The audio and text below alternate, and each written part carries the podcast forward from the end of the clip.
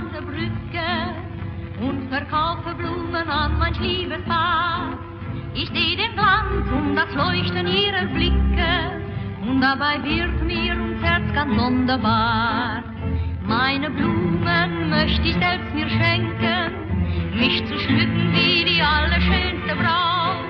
Ich will 哎 so，gern. 大家好，我是范克里夫大卫。哎呀，怎么突然抢我话？你 怎么这样啊？啊哎，听众朋友大家好啊，这里是集合网游戏播客啊，知识频道。哎呀，这个奇怪知识频道啊，嗯，非非正常知识频道。哎，非正常知识频道的又一巨献啊！今天我们继续这个红星照耀铁十字啊，一个奇怪的杂交题目。对，嗯，我们就是的这嘉个宾在前边已经喧宾夺主，抢了我的位置啊，是我们嗯熟悉的范克里夫大卫。是。那么我们今天的故事从何说起嘞？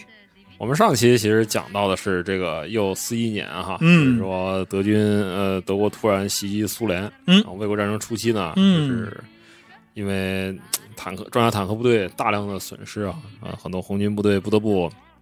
要把缴获的这个轴心国坦克，主要是德国的啊坦克装甲车辆呢，就是收编到自己的部队里面。要拿来用嘛？拿来用，嗯是甚至用这个收缴的这个德军的 车体，还开发了一些这种用自己的火炮加上德军的车体开发出一些混血装备，嗯，奇怪装备，嗯，奇怪装备。其实呢，呃，从一九四一年底啊，然后到一九四二年至一九四三年这个期间呢，就是苏联红军对德德军的这个坦克装甲车辆使用啊，其实达到了一个高峰，就最高峰。原因呢，就是显而易见，因为就是国产坦克损失太大，嗯对，而且供应不够了，对供应不够了。我们之前在特安四坦克节目和科沃坦科沃坦克节目里面反复也提到过哈，是的，就是从一九四一年七月十五号起呢，因为坦克损失过于严重嗯啊，苏联红军陆续的解散机械化军。嗯然后同年八月呢，将原本这个机械化军序列里的坦克师啊重新改编嗯啊，编为坦克旅，啊，这就是我们之前在那个嗯节目里边说的这种，就是小的小而精的又方便调动的这种比较灵活的这个运用的单位。翻来覆去的折腾，总之是，嗯而且呢，方便启用这个缺乏经验的这个指挥员。嗯呃，最开始啊，就是每个苏联的红军的这个坦克旅呢，装备九十三辆坦克，嗯包括一个装备科沃坦克的重坦克连，两个装备特三四的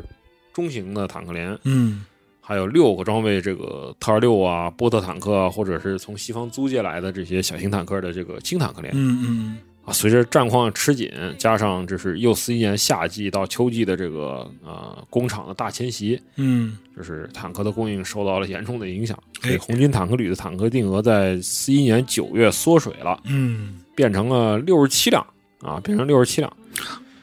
很少。就是坦克旅呢，它其实通常是会派往前线战况最糟糕的、最紧迫的这个地段嗯进行独立作战，或者是支援这个集团军就是去顶着，集团支支援这个集团军级的单位战斗。而为了弥补这个坦克旅，坦克旅的数量呢，其实也不太够啊。红军还组织了一些独立坦克营，这个独立坦克营是用于支援这个步兵作战的啊。他们装备呢就非常非常糟糕了，只能装备最老式的，比如特二六啊、波特坦克呀、或者西方租借的这些坦克。对，而有一些独立坦克营呢，连坦克都没有啊，它只有个建制，它只能自己到战战场去回收了。有一些坦克旅呢，情况也好不到哪里去。而到了一九四一年底啊，就是工厂的迁徙导致的生产瓶颈呢，造成了这个红军坦克旅的坦克定额数量减少到了四十六辆啊、然后又经过了各条战线的大大持续的这个消耗，到了一九四二年的二月呢，它减少到极限，就是每个坦克旅只有二十七辆坦克。啊，这个数字呢是还不止还不到同一时期的德军的这个装甲营的坦克数量的一半儿，就是一个旅的坦克没到一个营的一半儿，勉强百分之四十，不少。差不多，嗯，差不多，嗯差不多。就是这种 窘迫的情况下呢，就缴获来的这些轴心国坦克啊，主要是德国坦克呢，成了很多的红军的这个前线装甲坦克部队的救命稻草了。哎，而为了快速的让这个部队呢适应这些缴获来的装备，毕竟它是外国货嘛，是的，啊，也用不习惯。然后嗯苏联红军的这个机管局啊，嗯，还特别印发了很多手册，比如说呢，就是《缴获德国战斗车辆及运输车辆使用手册》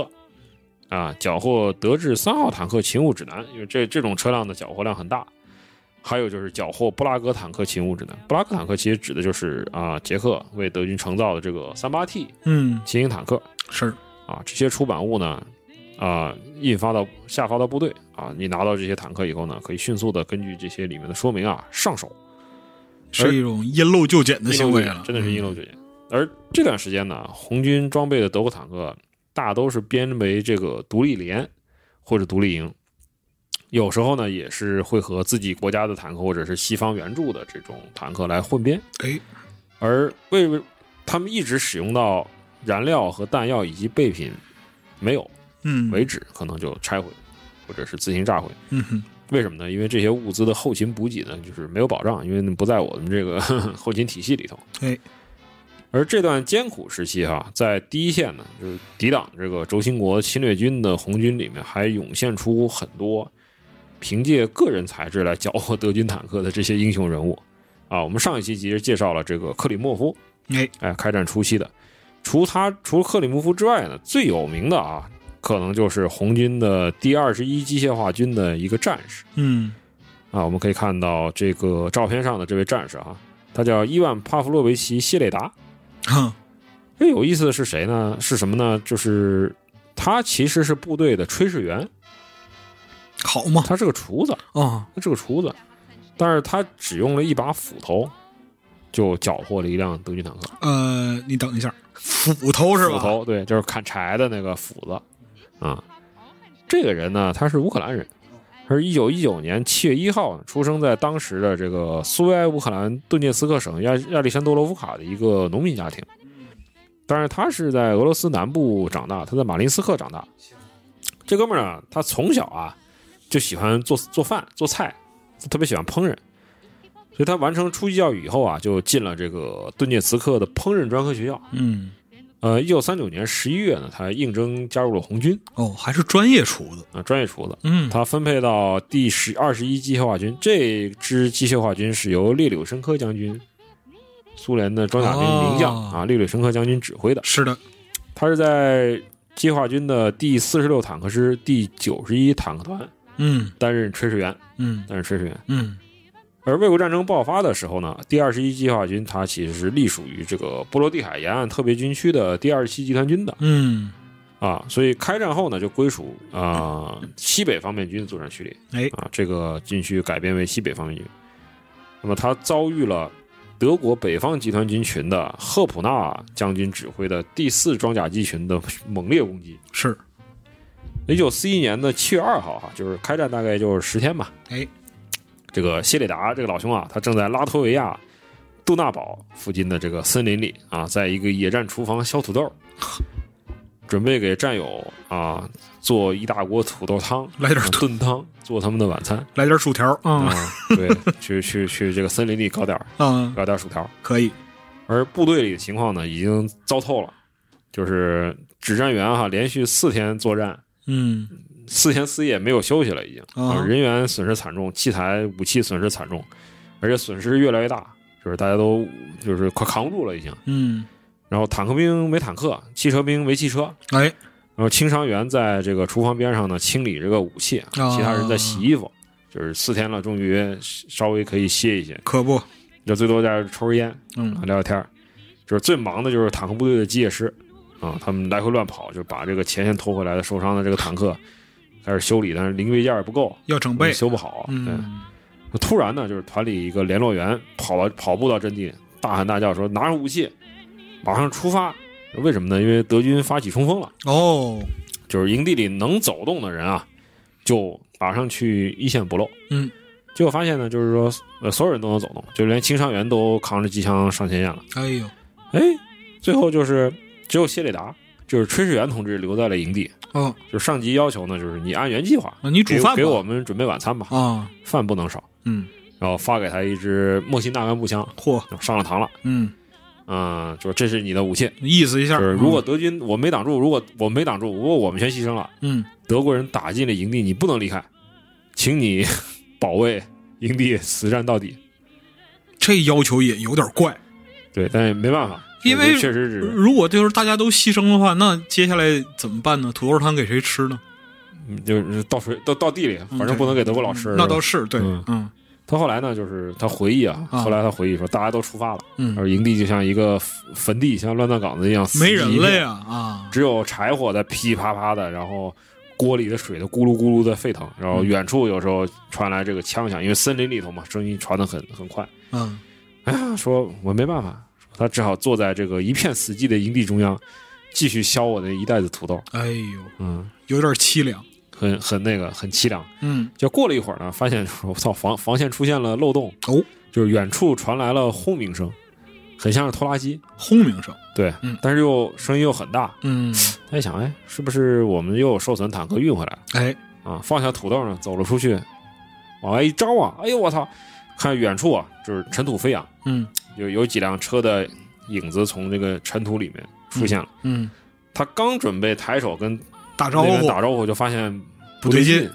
那几个坦克呢，外形很怪，啊，方头方脑的，然后而且是蓝色、蓝灰色，好，不是我，们的绿色坦克。嗯这什么情况？然后最后发现他车上有巨大的十字徽。嗯， 我操他妈德国鬼子！德国人啊哎，呦！然后后背一阵发凉，赶紧跑到这个厨房后边的这个帐篷后头啊，躲起来了。啊，从藏身之处啊伸出头去看，就是原来就是德军的装甲车和轻型坦克越来越近，越来越近。结果呢，他一他一急啊，他他发现他把步枪啊忘在土豆袋上了，哎呀，就是丢在袋上，他他他没有武器，嗯，怎么办啊？他说一边心里骂娘，说一边找，说找操就找点东西，啥都没，只只只顺手只抓到一把劈柴用的那个斧头啊、哦，但是我他妈怎么能用斧头去打坦克呢？是呢，但是哎，聊胜于无吧，啊，就是捡起斧头牢牢握在手反里正，反正就心里就就就就就嗯先先先拿着吧，先拿拿着先拿着，先拿着。嗯，然后呢，装甲运兵车呢就运着德国兵啊，从营地里面穿过去了，哦就是当时已经被合围了嘛，就是后边已经德德国人已经从后面过来了。嗯开走了。然后另外两辆有就是巨轮子巨大的德国坦克呢，也跟着开过营地。嗯，说看来情况不妙，说德国人从好几个方向抄过来了，啊，他们甚至没有在营地里边搜查什么的，嗯就赶过紧去了赶就过去，了因为他还要嗯去消灭这个想去打这个红军有生啊力量。去去合围，嗯，对哎，后来他才知道哦，这种大轮子坦克四个大轮儿啊，原来就是捷克人给德国人造的三八 T 啊，啊。后来呢，就这些车全开走了。嗯，又有一辆三八 T 巴拉巴拉巴拉巴拉慢慢腾腾的开过来。嗯，哎，停在厨房前头，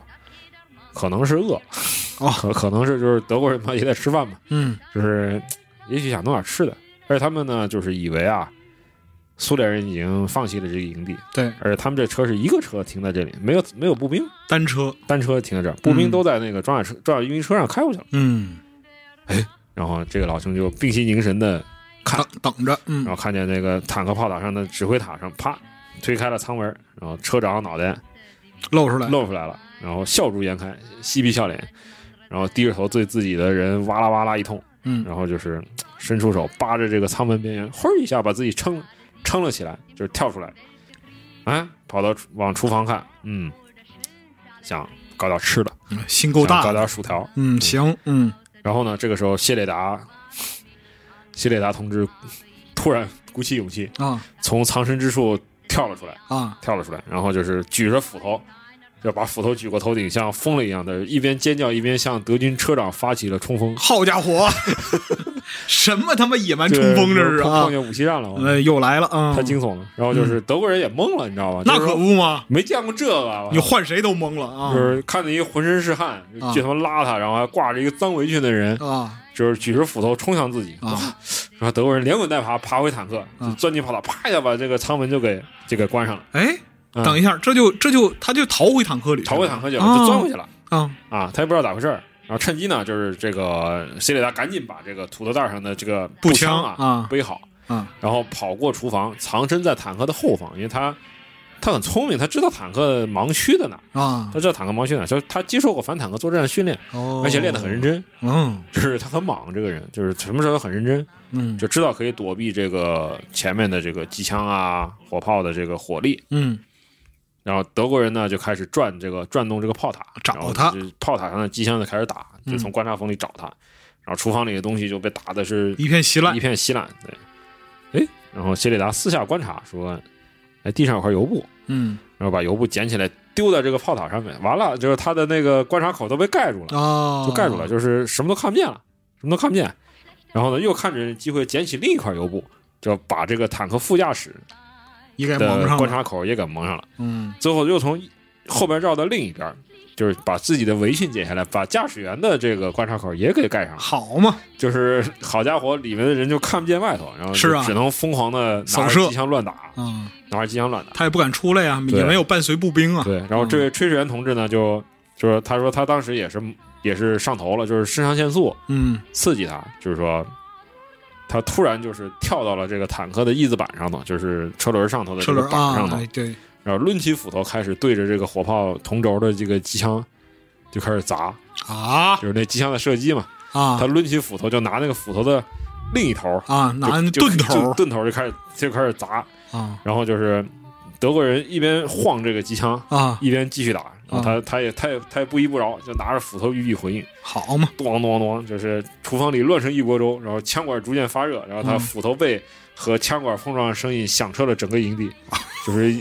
就是整个场面非常的这这这非常这离谱，这也你知道吗太离谱了，这个巨鸡巴这个离谱啊是啊，我操嗯就终于他把这个机枪给砸坏了，就啊，砸哑了，变形了，然后呢又在坦克身上蹦来蹦去，然后用斧头击打各个部位，啊然后呢他还什么呢？就是他嚷嚷啊，就是装作自己的战友已经回到营地了。哦，就是不停的喊，就是说围住他们，啊，快去拿手榴弹，说你们小心，前头小心这种，啊然后就是变换各种嗓音，然后进行回应，啊嗯，然后就是荆荆州友善口技者是吧？这这课文请全篇背诵，我是我知道，我就是说这个有厨点离谱，这个厨子是属实有点牛逼的，我属觉实得嗯有点奇怪，对对对他不是一个简单的厨子。确实啊，然后德国人就是都慌懵了了，慌慌了了，以为有啊好多人，你知道吧？然后就是，哎呦，说怎么办？啊啊，没步兵啊，怎么办？啊完了，就是放弃，德德国人就放弃了，哦，就是感觉也水水平也有点次，这就是就是也不知道俄国人使用了什么样的魔法，居然把我们机箱都砸坏了。对，啊就是看看来外边儿不太妙，确实，然后就是开始那个拿里边的这个工具嗯敲这个车体，嗯然后用他们会说俄语，嗯，用蹩脚的俄语说投降，投降，啊，我们投降，我们投降了啊嗯啊！然后就是大家可以看，啊当时那个苏军啊，苏联还出了明信片，嗯，嗯，讲的是这个他怎么样 打这个坦克，嗯好拿嘛，斧头明星厨子谢列达，啊哎对呀，拿拿斧头打坦克。行然后呢，谢谢大家说同意，啊他说同意啊，然后出来就从坦克上跳下来啊然后这时候把步枪把把这个斧头往腰带上一插，嗯端起步枪，就让他们一个一个出来嗯，啊，不要搞小动作，一个一个出来，出了一个一捆个一出来个，，嗯嗯，然后就看见炮塔上的油布被缓缓顶起。嗯，然后舱门打开，啊，车长是第一个跳出来，举着手，就那嬉皮笑脸的那老兄，啊、哎，喊投降投降，就是用 很糟糕的俄语喊。行，然后他很奇怪，就是出来以后看着，嗯，说面前只有一个红军士兵端着步枪，什么情况？嗯后来炮手拔出来了，然后他命令说，你用腰带和鞋带把你车长捆起来，捆起来，嗯哎然后四个一个一个如法炮制，四个人束手就擒。然后就是稍晚些时候呢，就是团里的战友啊总算是打退了这个德军，回到然后哦营地回回来嗯喝汤了。啊，就说汤好了吗？然后汤没好，目瞪口呆，说一片狼藉，就是营地里面一片狼藉，所有东西都被打烂了。嗯妈多了一辆德国坦克，啊，还有四个人，然后还有炊事员看着坐在四上地上四个德国鬼子，说什么情况？嗯到底发生了什么？就最后才知道啊，这个坦克是德军的第八装甲师呃第八装甲师的，嗯完好无损，除了嚯这个机枪被他砸坏了，要换一根枪管嗯，啊，其他完好无损，立即被红军征掉使用。就就那赶紧当赶然了赶紧用了，赶紧用用了刷刷个漆，赶紧用了。嗯，然后呢，就是军长啊，就是德米特里·列柳申科啊，将军呢，亲自给亲笔给谢列达写了一个授勋推荐信，那就当说然了，他的行为英勇无比，为我们树立了杰出的社会主义榜样。我觉得这不是英勇无比，这这是离谱无比，好吧， 这简直就是这个事儿啊，因为它就过于离谱，过于所以离谱所以是真的，所以 你是知真的。道对，他立即呢就被转调了，啊就是说你你你你这么这么勇啊，别这也太别做饭了啊，这个这个这个，就是你在哪个角度上来讲，都是硬核狠人了。就是硬核狠人，就是立即被任命为一个侦察员，侦察员就是和战友啊，在这个敌军后方去完成了好多次惊险的侦察任务。嗯，很厉害。他抓了三个俘虏，嗯，还缴获了一辆德军摩托开回来。好嘛，嗯，啊，然后就是一点儿也难不倒他，这哦是一一一点儿不含糊啊，一点儿也嗯难倒一点儿不含糊啊。啊。最有意思就是他的部队一直保存着他那把斧头，哦，嗯，就是成为了一件珍贵的纪念品，那可不，这属于部队文物了。我觉得简简直也是文物，也太太太太，怎么说呢？嗯，没法说，对，没法这种说这种事儿实在是太出奇了，过于出奇。过于出奇。嗯，哦，这老兄真的是太猛了。我觉得也就是，如果你要说同等战力的话，就是战争的例子，战力的话，也就只有就是庞国英般三个人包围是 包围一个炮阵 地，这个这个对这个事儿能比一比了。这是然后这老兄呢，他没完，就是一星期后啊，就是德军对、对他们部队又发起了强力的反冲击，在混战之中，啊，就是谢列达呢看准机会，单枪匹马嗯跳到一辆德军的又是三八 T 嗯上面，撬开他的舱门，投掷手雷歼灭了车里的成员。啊然后呢，他钻进炮塔，用炮塔上的机枪嗯，扫倒了一个班的德军步兵，哎呦，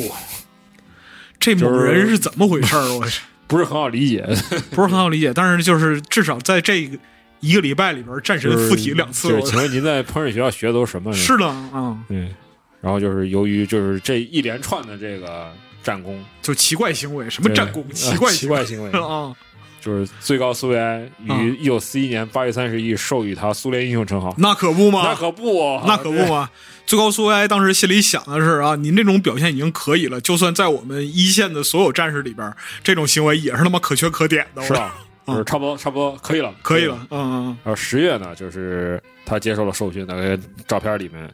啊、有他这个获得苏联英雄称号和金星奖章，以及同时获得了列宁勋章的这样一个照片。嗯那这个时候他已经晋升为少尉，嗯他已经是一个少尉了。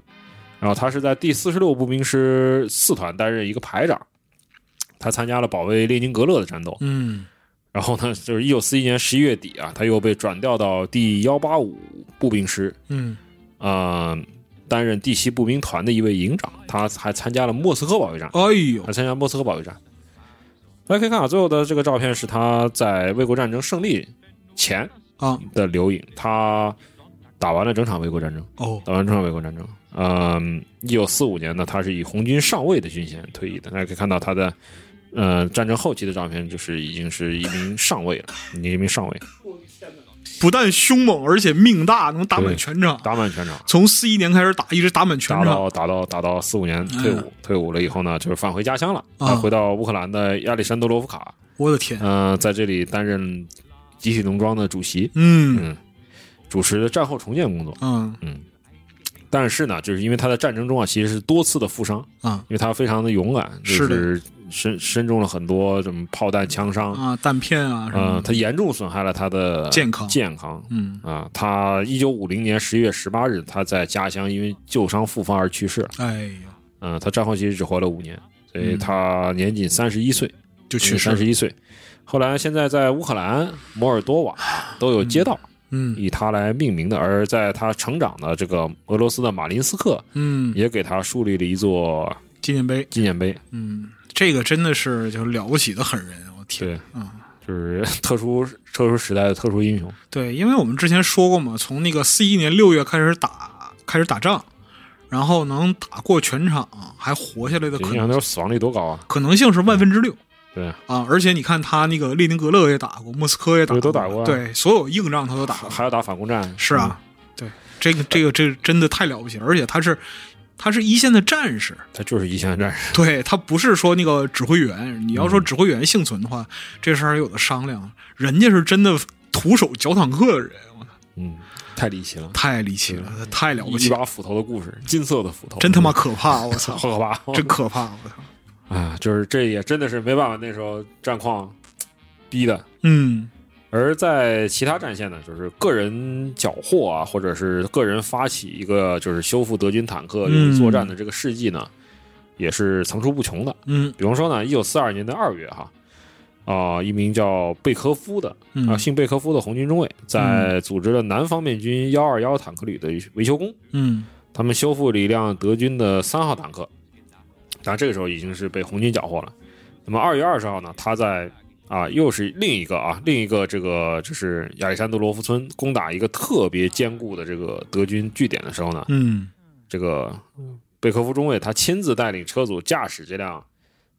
德国制的三号坦克啊带头冲锋，结果呢？可想而知啊，就是德国人以为是这是自己的坦克，嗯你看三号嘛，它可能颜色都没涂掉，嗯把它放进了阵地。然后呢，就是放过了以后呢，贝科夫立即调转炮塔，好，从背后突袭德军，这回两面夹击了。对，以轻微损失拿下了这个据点。嗯，就是德军，我估计当时就是心情也十分复杂，是吧？那肯定啊。就是奉先我儿为何如此啊，是吧？嗯，嗯，就是大丈夫生于千金，岂能欲居人下，是吧？哎，嗯，我我我我一取一下丁建阳狗头是吧？嗯，嗯，呃，一九四二年的三月初呢，这个旅哈就是幺二幺坦克旅又修复了四辆嗯德国的三号坦克和这个贝科夫的坦克，共同组建了一个特别的坦克分队。嗯然后在三月的在雅克夫列夫村和新雅克夫列夫村的战役中呢，连续的骚扰德军的后方，因为德军也搞不清楚他们到底怎么回事儿嗯啊。根据这个部队的二营长啊，这个马特维恩科嗯这个人回忆呢，当时其实是为了和真正的德军坦克进行区分啊，他们涂成了深灰色，就不是哦蓝灰色，但还是有一定迷惑性的，就不是不是那个嗯苏联的葱绿，而是涂成了深灰色。但是呢，它上面插了特殊的信号旗，这个信号旗呢，红军看到就知道啊、我是自己人，但是德军看到是不知道是咋回事的，嗯，所以既能防止红军的误击，啊，又又能能骗过过德又能够军，骗过迷惑德军。但其实他们在部队里服役的时间啊，还挺长的，嗯一直到四二年的五月十七号呢，这第幺幺二幺二幺坦克旅还是他区里面还有两辆三号坦克，挺能混的他呀，们挺能混的，啊，非常能混。但是最离奇的哈，就是啊、呃当然虽然没有谢里达那么离奇哈，就是另一支离奇的红军的德国坦克部队呢，就是在一九四二年三月底嗯出现在这个苏联北部的呃沃尔霍夫方面军的第八集团军编制里。就这一年呢，这一年初春啊，红军呢第一山地步兵旅、第八十步兵师和嗯邻近的一些部队呢，他们准备集结起来，要进攻维尼格罗沃地区。嗯但是呢，为了突破德军，因为在这里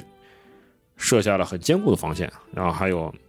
就是说，你为了支援步兵，让步兵少遭受损失呢，急需坦克。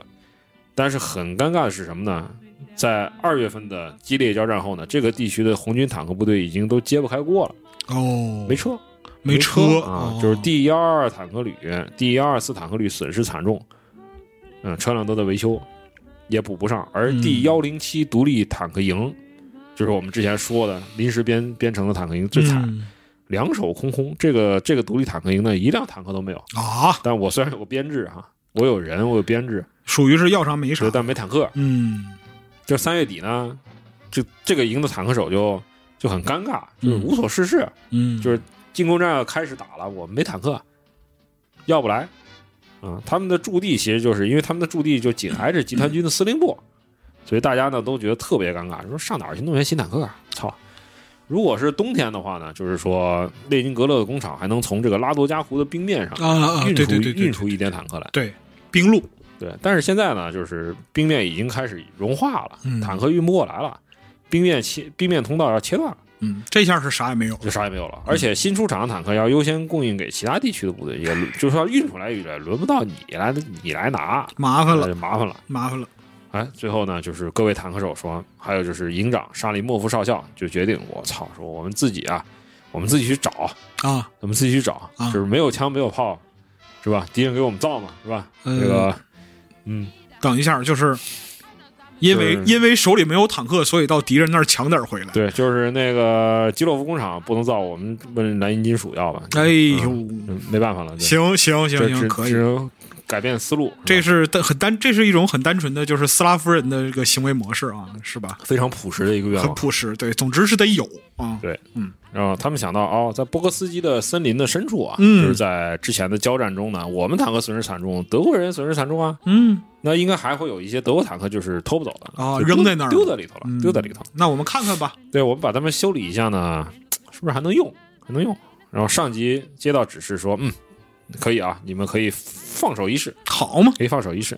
这个上下心都够大的，这对，是就是啊。你你们你们先去看看，行先看看，行有有就弄，嗯有就整。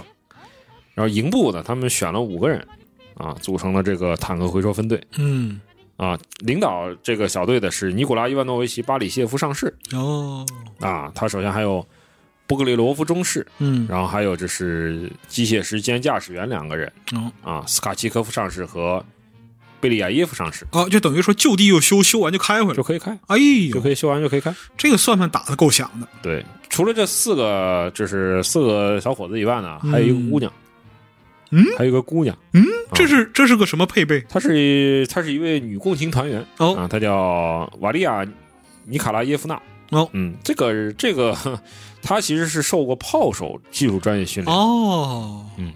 呃，这下我们都齐了，这下都齐了都，齐了。好家伙，就是第一天呢，就是小分队在阵地前沿走来走去活动，结果什么都没有，就是那里嗯哦没找着没东西。嗯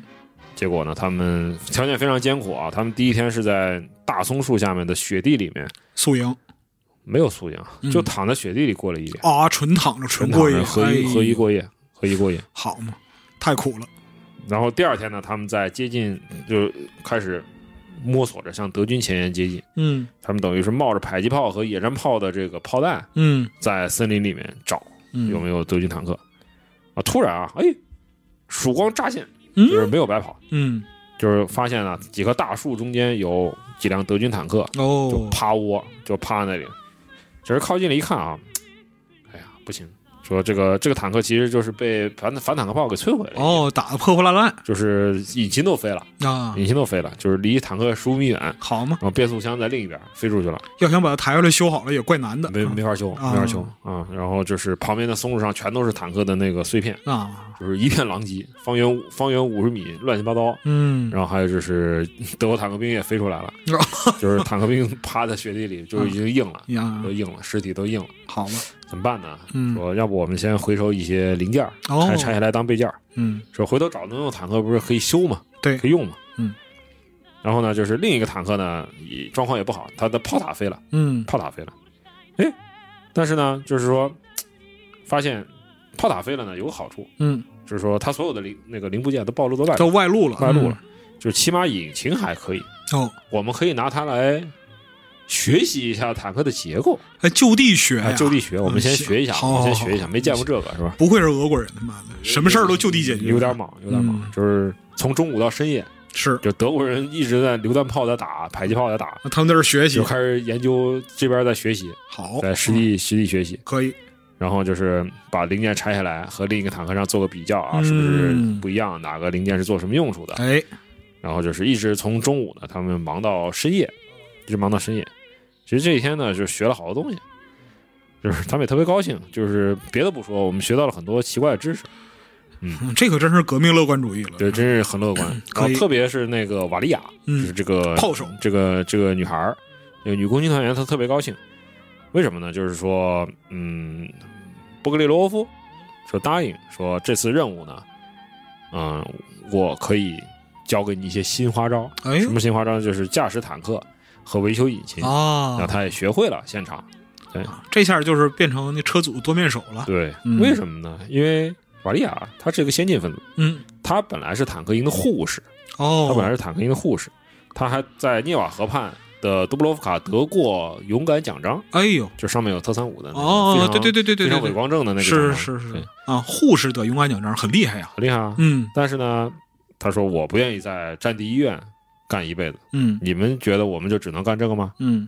我们不比你们差，对呀，谁我说要我要上前线去打纳粹，肯定啊？对吧？谁说女子不如男，对是吧？没错这是这是争口气给你们看。嗯然后第三天早上呢，大家决定，嗯，我们该学的也学了，零件也回收好了。学这么快呀？对，啊就是一一晚上嘛，一是啊上午一晚上，可以啊，就是继续寻找，然后就是巴里切夫掏出指北针，然后就是带着大伙儿向西南方向走去。嗯然后这个时候就是基站离自己越来越近了，就德军的那个就是 MP 四零的声音、哦听得特别清楚。然后就是满地都是那个德军的尸体，嗯都是那个歪七扭八的德国人躺在地上。嗯说这个离他们的这个当时，啊二月份的交战的地点已经很近了。已经嗯非常近了。然后呢，其实这个地方非常危险，对他呀，们首先要先观察一下，就是趴下来。这已经靠近就是那个实际交战的实际交战地方，德国人还在对那边守着呢。是的，可以看到哈，就是说，在阳光照射下，其实一切看得很清楚。嗯，就是说，高过云山小树林的大松树边缘哈，有德军的战壕，嗯德军肯定是在那边架了这个机枪。嗯而隐隐约约的呢，他们已经可以从雪地的，就是地平线的边缘看到有坦克的炮塔嗯，在那里，应该是比较完整的坦克，哦，也比较完整的坦克。然后这个坦克应该是当时德军突突入比较前的，嗯，就是开了很远很远，突破了红军的防线，但是在森林里面呢被打趴了，啊，被打趴了。然后就是说，我们怎么办？这是个这好坦克目我标们，要不要去拿？要哎，还是要去拿？然后就是他沿着林间小道继续走，没想到呢，最有意思就是他走了一百步，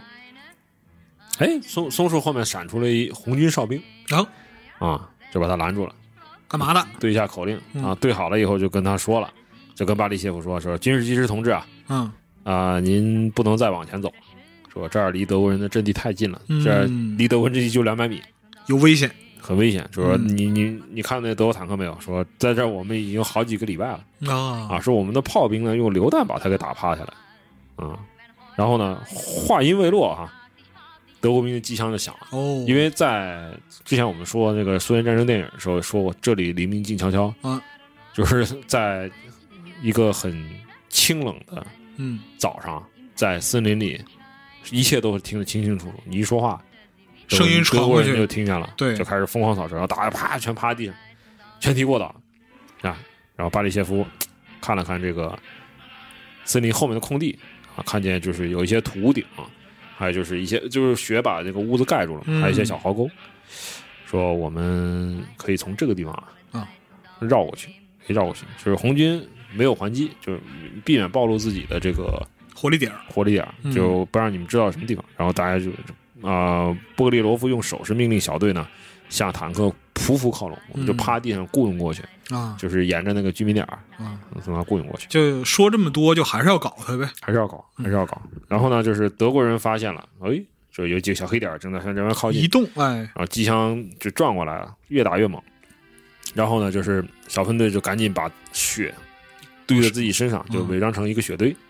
然后这个时候呢，是红军哨兵就狙击冲锋枪对他们进行火力掩护了，配合的非常好，呃吸引一哒下哒哒哒哒嗯然后德国人机枪又转到那边，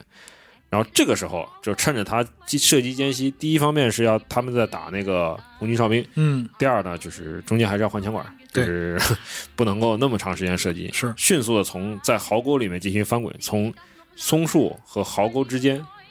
就是一棵松树跑到一棵松树，哦一个壕沟滚进另一个壕沟，哎呦，就是稍稍这个靠近坦克以后呢，就是坦克就成为他们的掩体了，嗯，他们只要靠近坦克呢，就是躲在躺坦着克后边儿，嗯啊躺下就可以了。嗯，躺下就可以。而且正好呢，这是个三号坦克，这是辆三号坦克。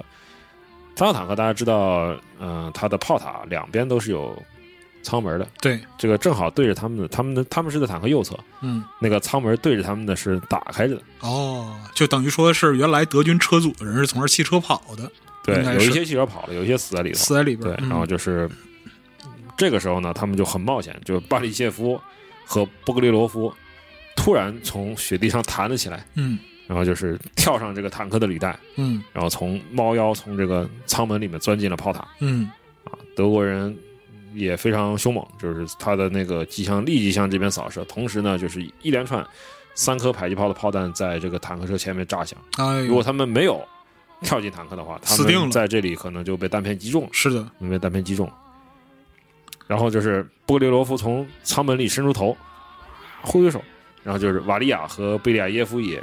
在这个炮弹爆炸间隙呢钻进了这个坦克。真勇啊对，然后斯卡奇科夫没进，啊他怎么办呢？他只好就是一就是在地上啊横着滚，啊，雇佣过去就是滚进了坦克的底下，啊就是躺在下头，然就是后卧倒在两条履带中间，啊，这样德军也很难伤害到他。是的，然后就是他车里面也一片混乱，因为榴弹攻击他，然后车里面就是操纵杆坏了，操作系统也损坏了，嗯，然后有几个没跑出去，德国兵挂在车里头。死在里边儿，啊、嗯然后那个抛出车外的也没跑了，就是也被那个红军用枪打倒了。啊，就是其实也冻得梆梆硬，就都都嘎了，都嘎了。好吧，然后这个时候德军发现哦，你们原来已经进入了坦克了，进车我了，们嗯就算了，就是停止了射击打不动了，啊。巴里谢夫一看表，哎，正好现在是正午十二点，可以干正事儿嗯了，好嘛，我以为说到中午十二点可以吃饭了，可以吃饭嗯 了，就对是先把坦克修好吧。哎，啊，然后就是斯塔切夫呢，这时候也看准时机，绕过过来钻进了这个坦克。嗯。然后他背着为什么呢？因为他背着背囊，啊背囊里是前一个晚上从拆的同零一件儿类型的报废的三号坦克里回收来的零件儿。哦，然后就在车里把那个把那个零件往地板上一倒啊，然后大家开始修车，挤在一块儿就聚聚集，然后挤在一块儿开始那个查呃嗯哪个零件拿来用，一个零件一个零件拆修。嗯然后呢，就是瓦利亚会帮他们把一些不需要的东西就是抛出去丢到坦克外头。嗯，就是突然发现，就是前几天在报废坦克里学到的东西派上大用场，就是修了好几个钟头，现学现 用啊，现学现用。哎呦，就是拉杆不是坏了吗？啊咱就用旧铁丝，用很粗的旧铁丝把它那个绑起来来代替这个拉杆，然后呢，用这个整块的钢板啊啊来盖住这个被炸坏的这个供电系统哦啊。然后他们又检查了电气设备，把断掉的这个电力线路又接起来，然后把哦所有的阀门和启动机检查好，把泵拧紧。啊，最重要的是，我们是不是要把这坦克开走？因为啊这个地方他妈的还是很危险，因为德国是人的炮啊呀，，是前线啊，还是很危险。说怎么办呢？就没有点火钥匙，嗯，找不到点火钥匙，这个不能去德国人兜里掏是吧？嗯嗯，结果巴里切夫就现用这个导线和白铁笔片子拧了一个钩子，好嘛，这都行作为替啊用品，对，啊，可逗了，嗯就是 现场手工。嗯，就是放课后的这个磨磨呃焦老焦老不活是吧？我就主要是手手搓坦克钥匙这个事儿，就实在是有这点就儿，通电就行嘛，哎那通电就行倒是啊通电就行。对，确实就是钩子往里一插，就嗯跟以前游戏机厅里面的钩钩臂勾似的臂子 似的，就是类似啊。对这对种，啪啦一勾，一周哎就行了。嗯。然后呢，就是贝利亚耶夫和斯卡斯卡切夫呢，去壕沟里去找说这个，因为没油嘛，嗯，去找这个步兵和炮兵，说嗯你们能不能给点儿给点儿油料来点油，嗯啊？过了一个半小时，拉回几罐嗯，油啊。贝利切夫决定嘖试一下引擎，然后就是果然他那个是有用了啊，果然是有用了。引擎突然转了起来，然后听到引擎轰鸣呢，就是德国人又开始扫射，啊又开始扫射，然后啪啪啪，然后是白里邪说：“操你妈，烦死了，好鸡巴烦！烦死了你啊们你们烦不烦？有烦没烦啊！”就看了一下火炮，说：“嗯，这个电激发器呢坏了啊，但是也可以修，就是他把哦导线拉出来，就是导线一碰，不就能激发嘛？啊，怎么什么都能修啊？然后德国人一开始架迫击炮了，啊就觉得我操好危险，嗯因为打到了还是挺讨厌的，是的，所以就是。”怎么办呢？就是反击吧。这时候瓦利亚出现了对，就是巴里切夫和波格利罗夫把坦克啊，把炮弹塞进火炮，啊，然后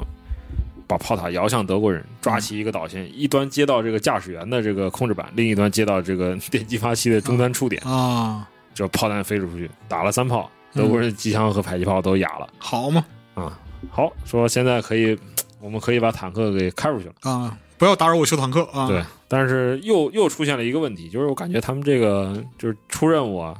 状况很多，嗯，出现什么问题呢？这坦克停在雷区里，哎，这怎么回事儿？就是说这是什么情况？啊就是因为雪化了以后哈、能看到就是地面上露出了那个反坦克地雷雷的。啊，嗯、那是红军的 自主自己埋的反坦克地雷，嗯就是它已经那个露出地面了。啊，但是可能其他的雪堆下面啊，可能还有更多的地雷，哦，更多的地雷。然后大家挤到坦克车里面，你瞪我，我瞪你，嗯，大眼瞪小眼，这下尴操你妈尬，咋办？是嗯，吧？这你你要是炸断了，你也不可能出去修嘛。对啊呀一，代，咋办？啊，巴里切夫盯着这个贝利亚耶夫，就是嗯，说，拿个主意，拿个主意，要不然嗯啊，然后对方 说，走，就是硬硬走，就是他们想了一个想了个笨办法，因为嗯贝利亚耶夫是驾驶员嘛，他嗯是一个经验还比较丰富的一个驾驶员兼机械师，嗯，嗯、他开的非常的精准，就是履带避开了所有能看到的反坦克地雷，看不到就再说了有些地方就是贴着他的边儿啊。啊，蹭过就去是绕了过去。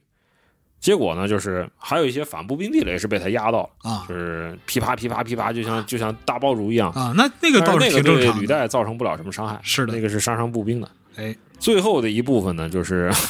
他使用了一个小办法，但是他觉得非常恶心，嗯因为林地边缘有好多德军尸体，啊，就是尸体上面是安全的，他就压着尸就体过就去，就是压着德国鬼子就过去了，就是说，呃，因为它底下如果有反坦克雷的话呢，嗯你压在上面，它可以减轻你的这个，缓冲嘛，嗯、不会不会爆炸。嗯，然后之后回去说，我尼玛，简直令人作呕。还好吧但是， 嗯还好验是拿那个死德国人作为缓冲对，不是对拿活德国人，润滑一下，对对对对，嗯，然后就是这是没办法，这是减少出雷的唯一的方法吧？是的就呀，只能这么说了。嗯然后就是坦南坦克呢，就是。艰难行驶。嗯，然后突然呢，就是在林间小道还差几十米的时候呢，又他妈熄火了，就砰儿趴窝了。嗯哦为什么呢？就油吸不上来，它哦，的那个供油系统出了一些问题。嗯，然后呢，他们又不懂，就是说，因为他们对供油系统是一无所知，不了解的，不了解。嗯但是说怎么办呢？我们还得赶紧跑，还得赶紧跑。然后就是把坦克上的，他们就把坦克上的这个一些排水管嗯拧了下来，然后用那个捆扎在一块儿，然后又找了一小节软管怼在一块儿，做了一个虹吸管，嗯做了一个虹吸管，就是一头插进油箱，另一头绕过引擎上方插到滤油器。嗯，哎，引擎居然又开始工作，这都行就是啊，土法儿土法哎儿呦上，就赶紧他妈跑我，的赶紧天快跑，就是求生欲 压倒了一切。但是不是我这觉个得确实他们很，他们很懂，就毕竟人家机械师嘛，对对吧？就虽然是机械但是警察师，也太牛逼了，我觉得对，过于牛逼了，怎么都这样？我就天是拆拆 A 部件儿，然后制成了 B 部件儿，是吧啊，然后突然呢，就是他们开始开的时候啊，在嗯林间小道上，突然身边冒出一辆一模一样的坦克，哎，这是谁呢？就是他们营里的另一位连长，啊这个人这是个大卫，他叫途经，哦，和他们的连政治指导员，这个人叫巴洛宁嗯啊，他们两个呢从舱门里面探了出来，嗯，然后大家互相互相敬礼，非常高兴。操，有人你们也你们也捡到了一辆，啊，怎么突然之间出现两辆三号车啊？对，，然后大家就是一就是这个时候就是大家有点浪费，就嗯是非常高兴，太高兴了，就是掏出步枪和手枪向天上一通狂打，啊，就表示庆祝，表示快乐有点啊猛，有点猛。嗯然后呢，就主要目的是什么呢？就是大家把车停在林间小道，然后所有人跳出来聚在车边上，然后围住途经大卫，就围住连长，啊说、我们知道你，你还珍藏了一小块伏特加，请你拿出来吧。他妈的， 然后大卫说：“你他妈啊，这个这个俄国人这个脾气真是就是什么鬼？要了亲命了，嗯，对，就是就是一他唯一的一小瓶儿，从打仗开战珍藏到现在伏特加酒被他们喝的精光，喝掉了，嗯啊好，惨，我觉得， 嗯，我觉得就是只有途经大卫受伤的世界达成了，但是很但是很离谱啊，就。就是是就是太他妈离谱了，好吧？就是 你想想看，整个班组在这样的一个情况下，就还能把车开回来，嗯，还不忘了分你的那个， 还不忘分分你的酒是吧？对，什么鬼？就太怪了，这个时候。嗯，然后大家又想到，哎呀，说我们要开回阵地，我们就是吃炮弹了嘛，嗯咋办？后嗯来、后来是瓦利亚说，你他妈的脑子里少根筋。你们这些男人不行对啊！就是哗，掀开那个塔，呃，三号的炮塔后面不是有那个嘛，就是有那个杂物箱嘛，啊一杂物箱。一般呢，它对空识别，因为当时德国人掌握着制空权，嗯，它对空识别一般会放纳粹旗，嗯纳粹旗有红色的部分，哦对，所以他把这个红色的部分呢扯下来，啊然后做成了两面红旗，做呃然后固定在坦克的炮塔上面啊！啊，炮塔上自面。己人不要乱，自己人不不要不要不要乱乱打，打不要乱乱打，打不要乱打嗯。然后在森林里面又开了五公里，然后来到了一个红军的这个应急车辆组装点儿。嗯大家可以看到，就是说这个照片上这个呃腰里挎着这个手枪的这个姑娘，嗯这就是瓦利亚，嗯，她在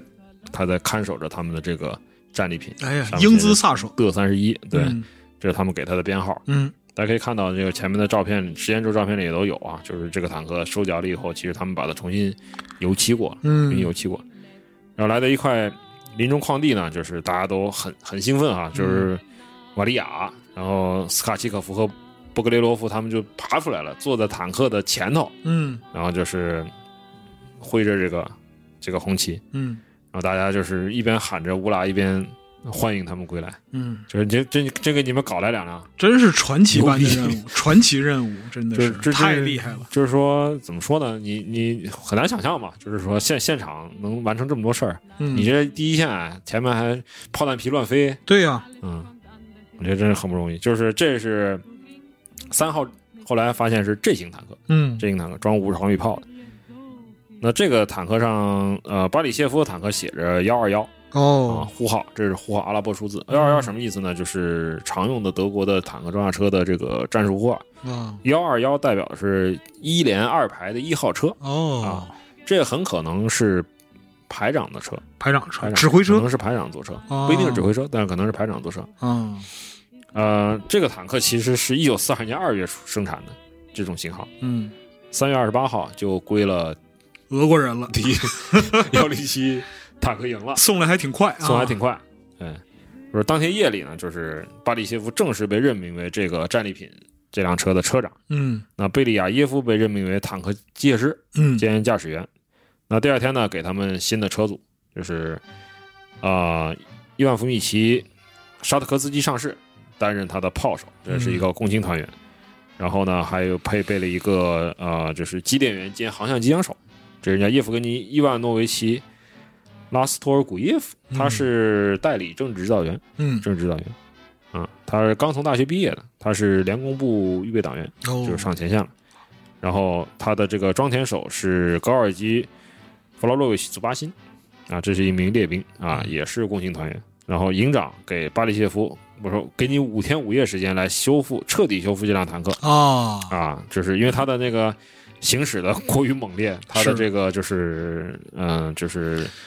负重轮的这个摇臂嗯坏了，要换六根儿。啊，要换六根儿，然后全套电气系统、操作系统都要更换，嗯，机枪也要重新装，无线电台、光纤瞄准器也要重新装。总之你把它整好，正好嗯就是一个礼星期之后呢，经过精心的这个修理维护和重新的涂装，嗯，就这辆三号坦克和其他九辆缴获的德国坦克，他们回收了一共十辆，哎呦，组成了第幺零七独立坦克营的三连。这是这个连长就是倒霉的途经大卫，酒没了还要干久活违儿了，啊对，然后久没来的干活儿，啊就是他们的数字是，他们有三号也有四号，然后在炮塔上面是它漆成绿色，炮塔侧面是画镰刀锤子，哦然后还有编号，两个数字的编号，这个就平地抠出来一个坦克连，这个太厉害了，就就是抠出来的。啊，那最有意思的就是二零一四年啊，战争雷霆的一点四三版本嗯，加入了这个部队的 涂装，这个俄国人老巨魔呀，就是再现了巴里谢夫车组的涂装，大家可以看实验周上有这照片。如哎果大家不知道这个有没有有有有没有听众朋友有这个坦克啊？嗯，可以开出来，在在街上走走。抖一抖啊，抖一抖，抖一抖。嗯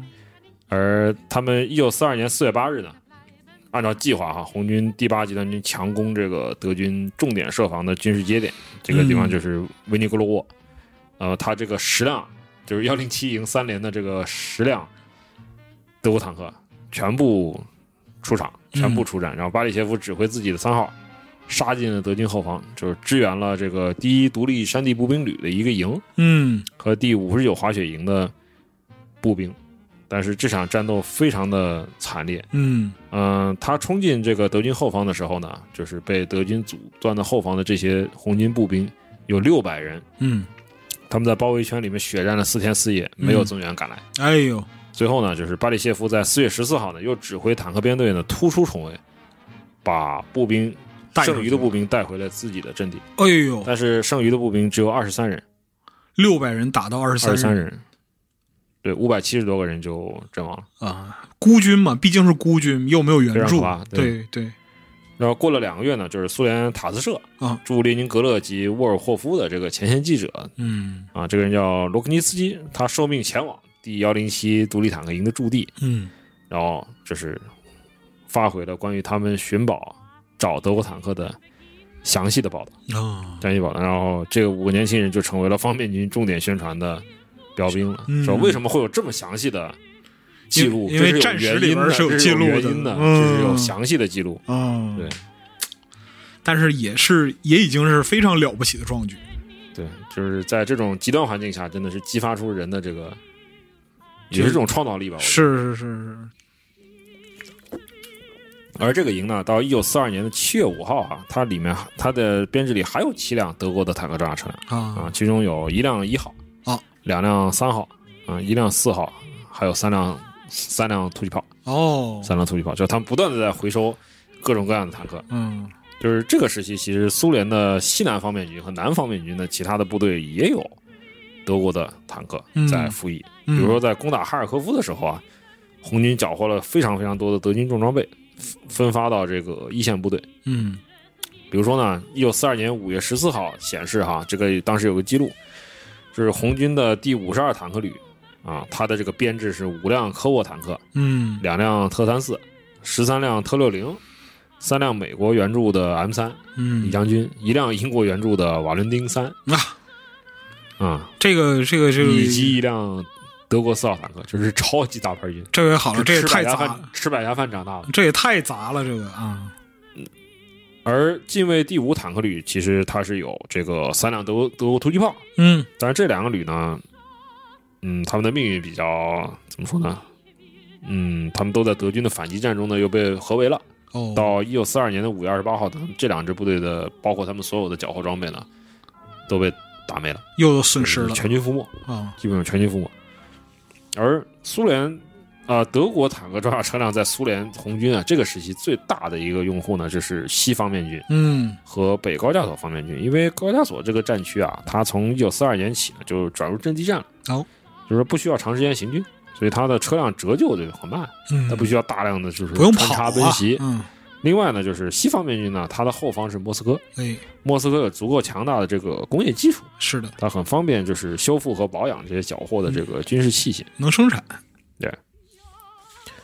那西方面军曾经在四二年组建过两个就是完全由缴获坦克组成的坦克营，就他们连番号都没有，哦，连番号都没有，就是在方面军文件里面就称为 B 类营壁垒啊嗯，B 类营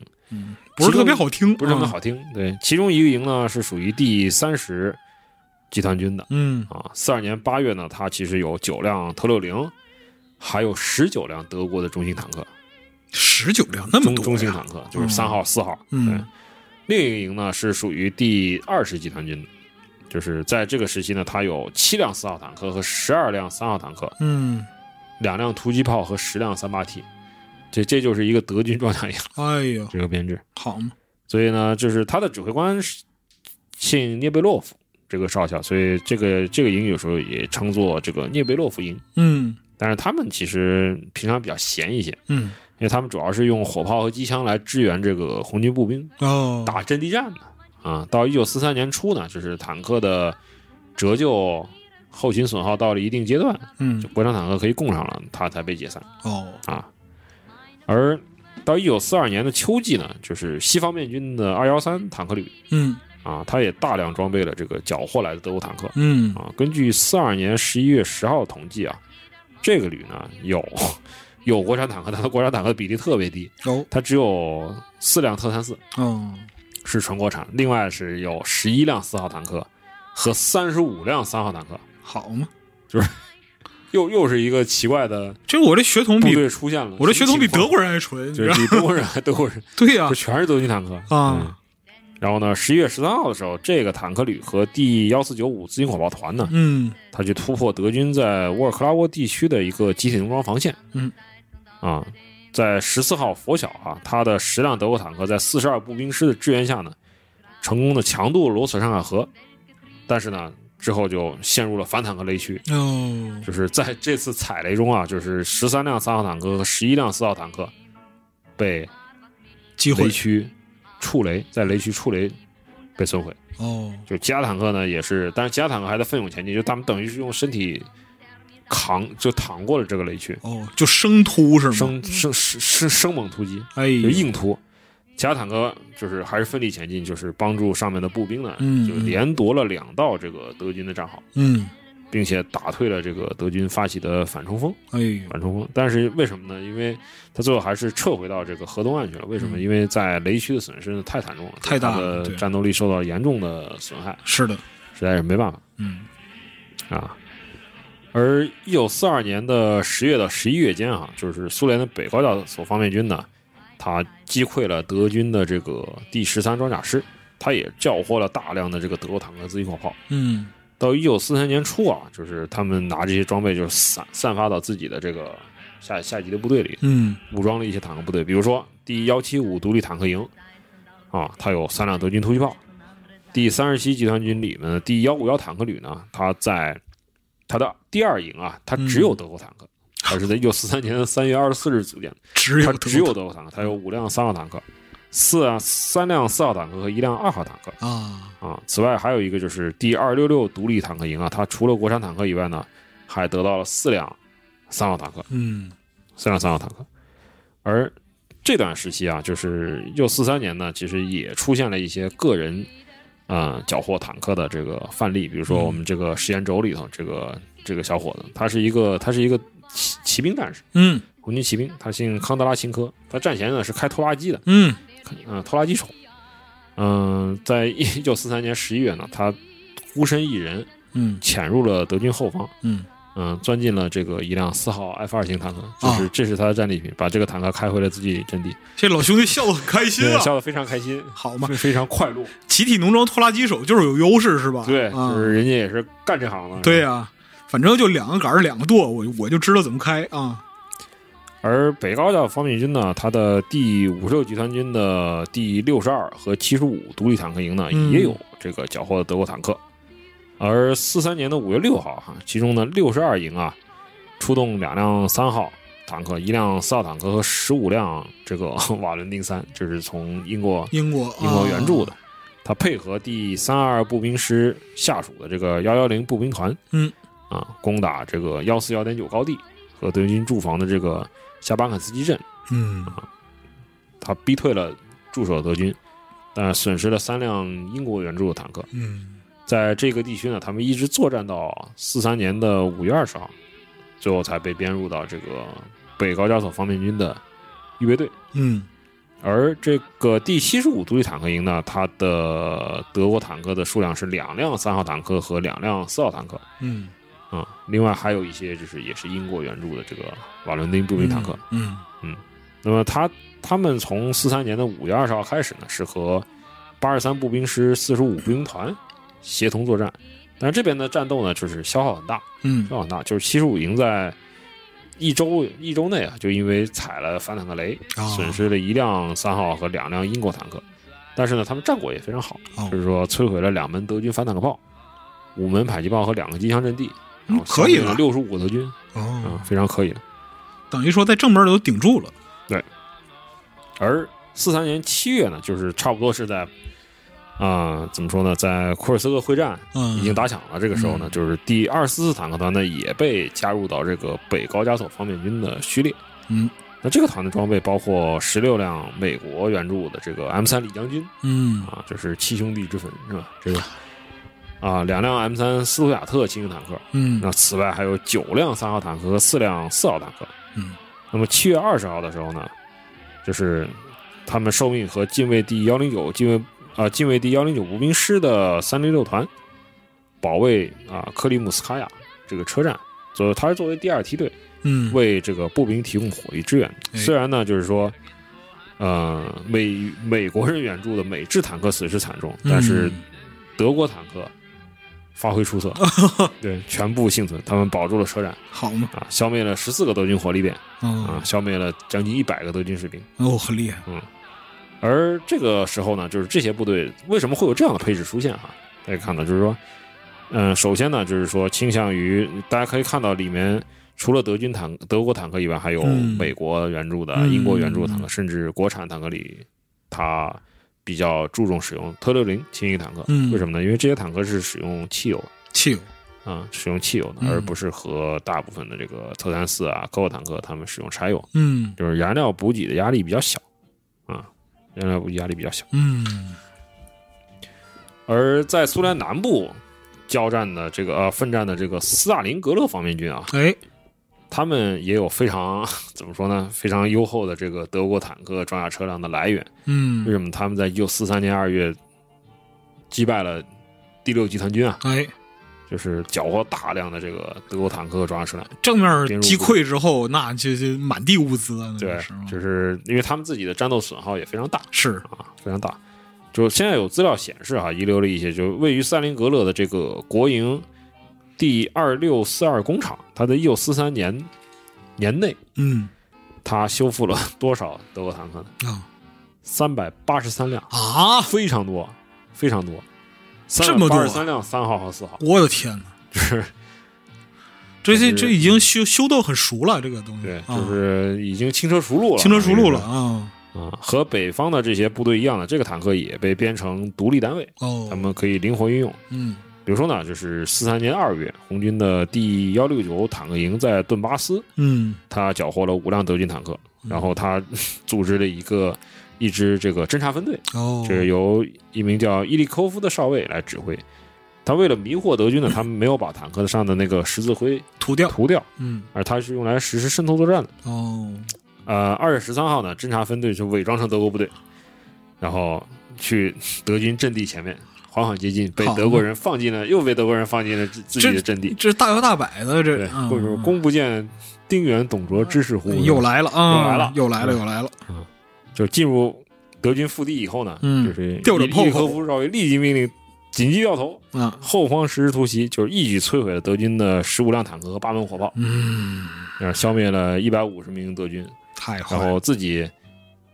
一个损失，一个人的损失都没有，零损伤，零损伤。嗯呃，当时是安排的是红军第三十三步兵师的步兵嗯，啊、就是跟随他们来。结果步兵来的时候，发现他妈早打完了，是啊，就是战斗战斗早已结束。嗯，这五辆坦克下手突袭一个驻地，那真是砍瓜切菜一对，个，而且是从后面打进来嘛。对呀，而在这个缴获的坦克啊，在罗斯托夫、罗斯托夫州战区的这个红军的第四十四集团军呢，嗯也很活跃啊，也很活跃。就四三年的八月二十八号呢，这一支部队呢，接收了一个独立坦克连。这个独立坦克连的实力很雄厚，它是有十三辆三号坦克、三辆四号坦克和两辆就是美国援助的坦克。嗯然后之后两天的战斗里面，他支援第幺三零步兵师解放了重要港口城市塔甘罗格。有。嗯，在塔甘罗格的解放中发挥了重要作用。我比德国人还懂德国人啊是啊他损失了五辆三号坦克，啊但是呢，他消灭了十辆德军汽车，啊！打掉了五个火力点，嗯、歼灭了这个四百五十个德军，抓了二百五十多个俘虏，哎呦，我觉得非常相当，行，相当行，嗯，非常非常非常凶猛了，是的，非常凶猛了。呃，一九四三年初哈，嗯就是我们在第一季介绍的这个，嗯，混血自行火炮，大家还记得他吗？哎，嗯，就是那个 I I S G 幺二二，就是用这个三号突击炮的底盘，哎，加上国产幺二二榴炮，对制造出来这么一个奇怪的东西。对，一看就是不想往好里去的那种就啊，是然后又因为工厂扯皮是吧，在生产中遇到了巨多问题的这个自行火炮，终于登上了历史舞台，历史舞台嗯，啊、他们主要装备的是，就是在一九四三年元旦哎，组建的红军这个第幺四三五嗯，自行火炮团嗯啊，一共十六辆，一共十六辆。嗯，它混编的是当时国苏联国产的苏十二，好，其实就是后来的这个苏七十六的这个前身前身，哎，对他们混编。在同年的二月二十号呢，其中的四辆这个 S 加二转送到这个训练部队去了。嗯，那么幺四三五团最后上前线带的这个混血混血自行炮呢，大概是十二辆，嗯十二辆。能凑出十二辆也不易了，嗯不容易了这是啊，而一九四三年三月七号哈、就是说，因为也不是所有的车都能出勤，对因为你十二辆上去了，可能一会儿这个趴窝了，啊，那个机一会械儿故那没障油啊，乱七八糟的事儿，炮是炮坏了什么的。对，对对，就是在四三年三月七号呢，幺三五团呢，他手里能作战的这个 S 幺二一共有八辆，哦在八辆。就是当天呢，他们参加了争夺这个卡卢加州，啊，就是上阿基莫夫卡村的战斗。那么他一共派出了七辆苏十二和七辆这个 S G 幺二来支援红军的这个第九坦克军的二四八坦克旅，嗯支，援他们攻坚。结果呢，就是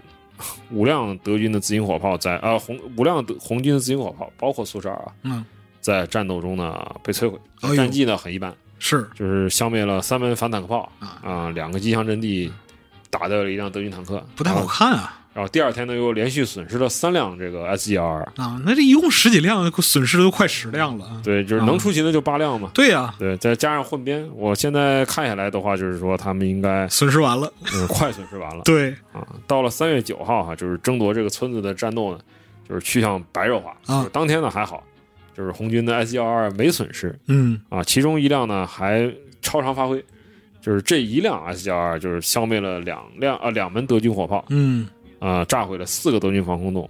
呃，端掉了四个机枪阵地，还打掉一辆汽车。嗯，可能炮组有经验了，嗯，但是呢，最后在三月十四号的战斗里呢，就是幺三五团损失就非常严重，哦，非常严重。然后之后呢，就是我们都不知道这个这些 S 幺二他们究竟去向如何，就没再战斗记录说了里就是吗没有再说他们的命运了。啊就是加上呢，没有足够零部件儿，嗯，他们消耗以后，你想修复啊，恐或怕者是这很难。嗯，如果说你知道吗那个就是这块儿争夺很激烈的话，恐怕其实就是被击毁了，然后又没有可能就妥善的修就复，拖不对走，拖不走，或者自己己就抛锚了，就炸毁了，也对有对可能对。对，总的来说呢，它不是一种特别能让人眼前一亮的装备。那不只能这么说那可不嘛，对这是啊就是这个要求也也不妥当，我对觉得紧急上马，然后战绩也很平庸。战绩一般也般很平啊，庸一般对般。目前呢，就是它的实车的在俄罗斯的斯维尔多罗斯克，嗯，在这个地方的乌拉尔军魂博物馆有一辆实车，但是呢，哦，嗯，很大可能它是用当时的照片、图纸，复然原后的，使用现有的这些车辆零件复原的，它可嗯能不是原装很可能车它不是原装车了。嗯，但是虽然它的命运啊，非常的怎么说呢，令人扼腕吧扼腕吧。嗯但是呢，S 幺二其实它是它为苏联的自行火炮的战时的发展提供了一个很宝贵的经验思路。嗯，其实呢，很多经验后来应用在这个国产的苏二苏幺二的这个自行榴弹炮上面。嗯那个那种车辆是以特三四底盘为基础的，对，但也安装的是 M 三零火炮嘛，是，或者是在还有就是以科沃科沃 ES，就是快速科沃重型坦克为基础嗯研制的这个苏幺五二自行火炮，也借鉴了他的经验，也嗯借鉴了他的经验。而他的主创啊，就是斯尼尔什科夫这个人，他在嗯一九四二年底呢，就转入了炮王葛拉宾主哎持的这个中央火炮设计局。哎，来了，但是呢，他在那里又和德国的这个德制的三号坦克和突击炮又开始打交起道了，交道，嗯，打起了交道，就是还是继续在混血、混血车辆研究方面的发力。嗯，这次就这次重逢啊，就是又催生出一种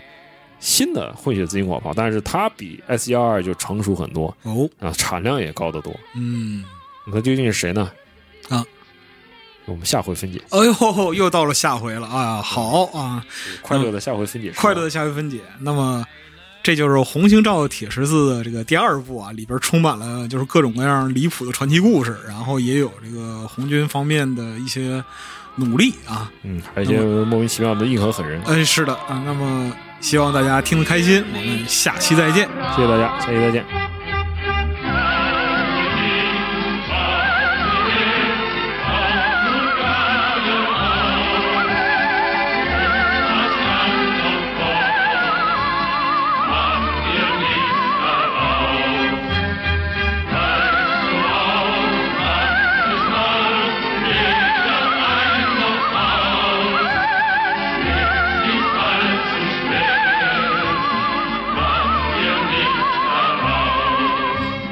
Geht dir nicht alles genau, wie du wünschst, nehm es hin.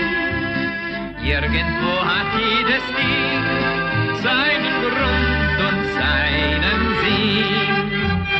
Schau nicht hin, schau nicht her, schau nur geradeaus. Und was dann auch kommt,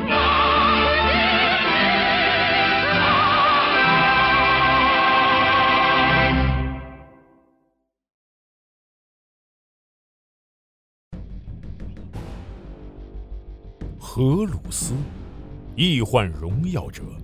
光明星辰，帝皇宠儿，如父爱子。他受封战帅，是帝皇麾下各路大军的总指挥官，是万千世界与整个银河的征服者。他是无出其右的战士，也是手腕卓绝的外交家。荷鲁斯是一颗冉冉升起的新星，然而在它坠落苍穹之前，又会经历怎样的命运？积禾网独家正版授权，战锤 40K 系列有声书《荷鲁斯崛起》《伪神》《燃烧的银河》以及《千子》四部有声小说，现在均已在积禾网、积禾 App 上线。唯一的善是知识，唯一的恶是无知。这场席卷银河的大叛乱已经拉开序幕。